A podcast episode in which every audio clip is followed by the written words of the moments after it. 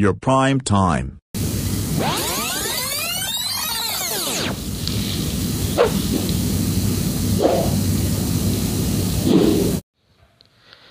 Olá, este é o Your Prime Time, o seu horário nobre sobre os acontecimentos da política e do esporte. Muito prazer, eu sou o Lucas, criador e apresentador do podcast. Se você tem alguma sugestão, crítica, dúvida, elogio ou comentário a ser feito sobre este podcast ou o blog, que é o yourprimetime.blogspot.com, yourprimetime.blogspot.com, é só enviar um e-mail para yourprimetime.politica.gmail.com Bom, dito isso, é hora do giro de manchetes da semana. STF decide que Maia e Alcolumbre não podem concorrer à reeleição na presidência da Câmara e do Senado, respectivamente. O presidente Jair Bolsonaro baixou um decreto obrigando a volta das atividades presenciais das universidades federais. O decreto foi revogado depois de receber críticas de pessoas ligadas às instituições. Agora o presidente prometeu editá-lo e publicá-lo novamente. Em Rio Claro, minha cidade natal, o prefeito Juninho da Padaria, que não se elegeu no último dia 15 do 11 teve sua casa alvo de busca e apreensão. Depois que os policiais encontraram duas armas ilegais, ele foi preso, pagou fiança e vai responder aos crimes em liberdade. E olha, foi uma semana difícil para Rio Claro. No Lago Azul, principal parque da cidade, um bandido que havia efetuado roubos na região furtou um pedalinho para escapar da polícia pelo lago do parque. O mais revoltante foi que a autoridade pediu que ele se entregasse. Ele pulou do pedalinho e se aproximou da gente nadando, só que ao invés de se integrar, ele resolveu se evadir pelo esgoto. Até agora ele não foi encontrado. Policial bobeou e não chegou a tempo para efetuar aquela prisão. No esporte, Fórmula 1. Pietro Fittipaldi, que substituiu Romain Grosjean, que sofreu um grave acidente na semana passada, terminou na 17 posição. O brasileiro largou em último porque teve problemas e teve que fazer ajustes no carro. E ainda temos o giro pela rodada do Campeonato Brasileiro 2020. Esse sim foi o giro de manchete. Antes de começar, quero deixar aqui uma informação que acaba de chegar, que o governador de São Paulo, João Dória, divulgou o plano de imunização contra a Covid-19 aqui no estado. Ele deixou claro na sua entrevista coletiva que está ocorrendo que a partir do dia 25 de janeiro do ano que vem vai vacinar profissionais de saúde, quilombolas, indígenas e pessoas entre 70 e 75 anos. As pessoas acima de 75 anos também podem se vacinar. Ou seja, o governador dá um passo importante para a imunização contra a Covid-19, uma vez que o presidente é, vai negando a vacina da China, dizendo que a, a, a Coronavac, né, a Sinovac, o laboratório que produz a Coronavac, não fez todos os testes e a vacina é um vírus vivo, ou seja, o presidente diz que o cidadão que receber esse medicamento vai estar recebendo o vírus vivo, ou seja, vai contrair o vírus e vai é, produzir anticorpos para ele. Mas foi provado claramente que isso não é verdade, isso é realmente uma bravata inventada pelo presidente. A vacina é segura, tem 97% de eficácia para produção de anticorpos contra a Covid-19 e o governador vai dar início ao programa de vacinação a partir do ano que vem. Dia 25, tomam. A partir do dia 25, tomam na primeira, a primeira dose, são duas doses por indivíduo, profissionais de saúde, quilombolas e indígenas. Essa foi a informação que acabamos de receber. Beleza, vamos continuar então, vamos a primeira notícia que estava programada aqui no giro de manchetes do STF que decidiu que Maia e Alcolumbre não podem concorrer à reeleição nas presidências da Câmara e do Senado, respectivamente. Maia disse pela manhã a uma entrevista a André Sadi, da Globo News, que o que não pretendia concorrer à presidência da casa e sim lançar um candidato, um candidato apoiado por ele. Já o Colombo dizia claramente que queria sim concorrer à presidência da casa. Mas sabemos que, que eles tentaram fazer uma manobra porque isso não é constitucional, claramente. Todos têm essa noção que a Constituição de 1988, assinada e promulgada nesse ano, diz que reeleição na presidência da casa não pode. Assembleias legislativas de vários estados fazem isso, mas é claro que o direito sempre tem aquela brechinha na Constituição ali, a brechinha aqui, mas não é constitucional. E o STF acertou votos em seis, seis votos a favor da não possibilidade de reeleição para os dois candidatos. O presidente Bolsonaro conseguiu uma boa vitória em relação a Maia, porque ele vai lançar Arthur Lira. Candidatura de Arthur Lira vai ser contra o candidato apoiado pelo Maia. Já o Colombo seria o candidato do presidente. Agora o presidente vai ter que buscar outro candidato para apoiar. O presidente vê com bons olhos essa decisão do STF, pois ele se garante que o Maia não será reeleito e não terá mais a presidência da casa. Para o presidente, a presidência da casa é importante porque o presidente da Câmara pode aceitar o processo de impeachment, pode barrar o processo de votação econômica e de qualquer outro tipo de pauta meio ambiente e outras. Então, se o presidente não tem domínio, não tem presidente, ele não pauta. O presidente, se ele for da oposição, ele pode não pautar. Ele pode é, aceitar o processo de impeachment para derrubar o presidente Bolsonaro e por aí vai. Por isso foi uma vitória do presidente. É, essa não possibilidade de reeleição de Maia e de Alcolumbre. Bom, ainda continuando falando do presidente, o Bolsonaro baixou um decreto obrigando a volta das atividades presenciais presencial nas universidades federais. O decreto foi revogado depois de receber críticas de reitores e pessoas ligadas às universidades. Agora o presidente prometeu editá-lo e publicá-lo novamente presidente tá de palhaçada, né? Olha, é um dia pior que o outro que o presidente fala. Parece que ele fica pensando na casa dele, na cabeça dele, o que eu posso fazer para chamar atenção? O que eu posso fazer para tirar o foco da Covid? Ele simplesmente obriga, no meio da pandemia, na crescente da onda, não sei se é a primeira ou a segunda onda, crescendo novamente a pandemia, explodindo de casos. E o presidente vai lá e fala: Vocês têm que voltar, seus vagabundos maconheiros. Ele chama os universitários, professores e alunos de vagabundo e maconheiro. Como diz também aquele Siqueira Júnior lá da Rede TV, que por sinal é um péssimo repórter que diz que não sabe nada. Não sei como ele está sendo é, contratado, como que ele está trabalhando, fazendo aquele programa dele ridículo no ar, dizendo que os universitários, professores, e alunos são maconheiros, plantam maconha na universidade. Isso é óbvio que não é verdade.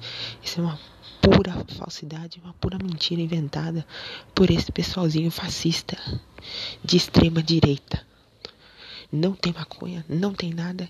E eu conheço a universidade, tenho familiar trabalhando lá.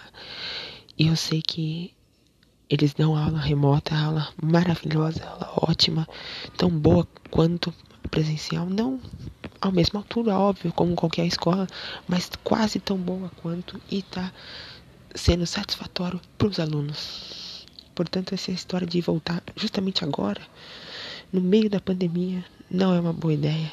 E o presidente errou em publicar, acertou em revogar e vai errar pela segunda vez ao reeditá-lo e publicá-lo novamente. Infelizmente, Paulo Guedes fazendo pressão em cima dele, junto com outros ministros, e o presidente acaba cedendo. O presidente que não é forte, é fraco, cede às tentações, vai acabar estragando o seu governo mais do que já está estragado. Pensamos nisso e não reelegemos ele em 2022. Bom, agora vamos falar da minha cidade de Natal. Essa semana foi triste para Rio Claro. O prefeito Juninho da Padaria, que não se reelegeu no dia 15 do 11, teve sua casa alvo de busca e apreensão. Por quê? Por causa do esquema dos 4 milhões que ele teria é, comprado equipamentos, EPIs e ventiladores, né, os respiradores. Tudo isso na prevenção e no tratamento da Covid-19. Ele comprou de uma empresa aqui da Baixada, de Praia Grande, no Guarujá, onde também foram alvo de busca e apreensão os donos dessa empresa, só que a empresa não entregou os, os equipamentos e os 4 milhões saíram da conta da prefeitura. E onde foram parar? Suspeita de que tenha sido parar no bolso do prefeito. O prefeito que amado por todos, conhecido de quase todos da cidade, teve 53% dos votos em 2016 e teve apenas 23% agora em 2020. Ficou em terceiro lugar nas eleições. E o Claro não tem segundo turno, ele não foi reeleito. E o pior de tudo é que depois que fizeram a busca e apreensão, encontraram duas armas ilegais na casa dele. Depois disso, ele foi preso, pagou fiança e vai responder aos crimes em liberdade. Esse cara é conhecido da minha família, mora no bairro onde família por parte de mãe cresceu e nasceu lá e, e vive até hoje. A mãe dele é vizinha da, da minha avó lá que mora lá, mas político corrupto não é aceitável. Minha avó ficou chocada também, e toda minha família, todos meus familiares ficaram chocados com quem foi capaz de fazer uma pessoa que para eles era tão humilde, viram crescer, viram nascer e viram chegar a duas vezes a presidência da Câmara dos Vereadores e prefeitura de Rio Claro. E olha, foi uma semana difícil para Rio Claro. No Lago Azul, principal parque da cidade, um bandido que havia efetuado roubos na região furtou um pedalinho para escapar da polícia pelo parque. Só aí já é inusitado. Ele efetuou roubo na região, bandidinho lá, trombadinha, roubou umas coisas aqui, umas coisas ali. Como que eu vou fugir? Entrei no parque, roubei um, um pedalinho e vou fugir. O policial chegou a tempo, foi atrás dele, pediu que ele se entregasse. Ele falou: tá bom, vamos entregar, fica aí, tô chegando, tô chegando, tô chegando, tô chegando. Chegou lá perto, o policial para se entregar, pimba! Se evadiu pelo esgoto, pelo cano de esgoto. E até agora não foi encontrado. Gente, a incompetência do policial de acreditar no bandido é gigantesca. Eu sou o maior fã da polícia militar, maior fã da polícia civil, respeito o trabalho deles, admiro pra caramba. Já quis ser policial antes de querer ser jornalista. Já quis ser policial, mas. Pô, eu vi o vídeo, velho. Eu entrei no Jornal Cidade, que é o jornal da, da cidade de Rio Claro, e vi o vídeo. Nossa. O policial acreditou que ele fosse entregar, tava em cima Tava em cima do cano de esgoto, exatamente na borda, bem perto do cano de esgoto, a menos de um metro. E o bandido foi pelo cano de esgoto, o policial não conseguiu puxar ele. Ele foi pelo esgoto, se evadiu e até o momento não foi encontrado. Realmente é uma coisa que eu vou falar, viu? Incrível, incrível o que esses bandidos fazem para fugir da polícia. E é uma coisa que o vídeo é muito engraçado. Nossa, mas é triste, mas é engraçado. Se quiserem, procurem lá no Jornal Cidade de Rio Claro pedalinho, o bandido do pedalinho que se evadiu pelo esgoto. Você vai dar risada no momento, mas é uma coisa triste. Bom, vamos continuar falando aqui da pandemia. A pandemia que vem subindo, vem aumentando, vem ocupando vagas, ocupando leitos. O plano São Paulo foi todo reduzido para fase é, amarela, o plano todo regressou, o estado inteiro regressou para fase amarela, mas a pandemia continua avançando, continua avançando, e as pessoas querem volta de aula agora em dezembro querem volta de coisas no final do ano, querem que o comércio é, tenha um horário de funcionamento ampliado. A gente entende que é por conta do Natal, por conta das festas do Ano Novo, mas não é o momento, gente. Pelo amor de Deus, vamos ter consciência disso, vamos se precaver, vamos tomar cuidado e vamos em busca do melhor para todos na saúde. Pedimos por favor, não faça festa com muitas pessoas.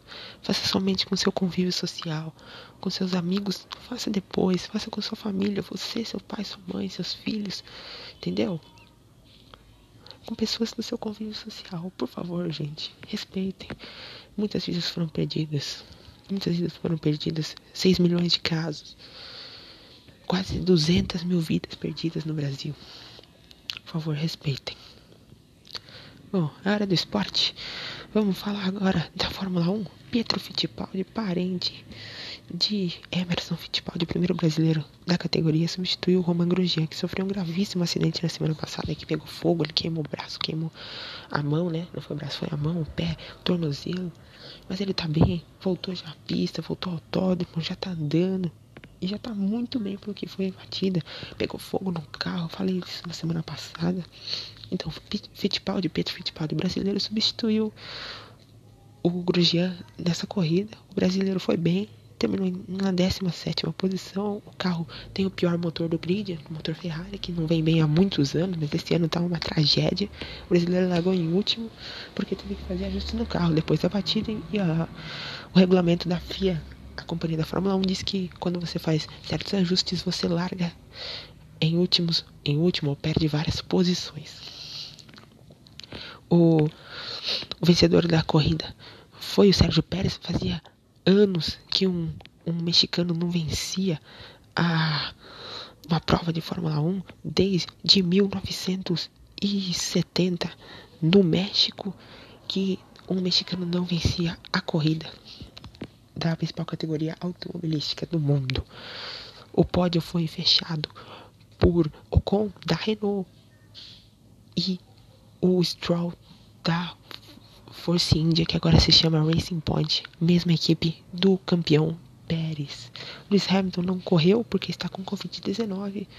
O Lewis Hamilton também é campeão mundial, heptacampeão mundial esse ano. Ele conquistou o sétimo título mundial.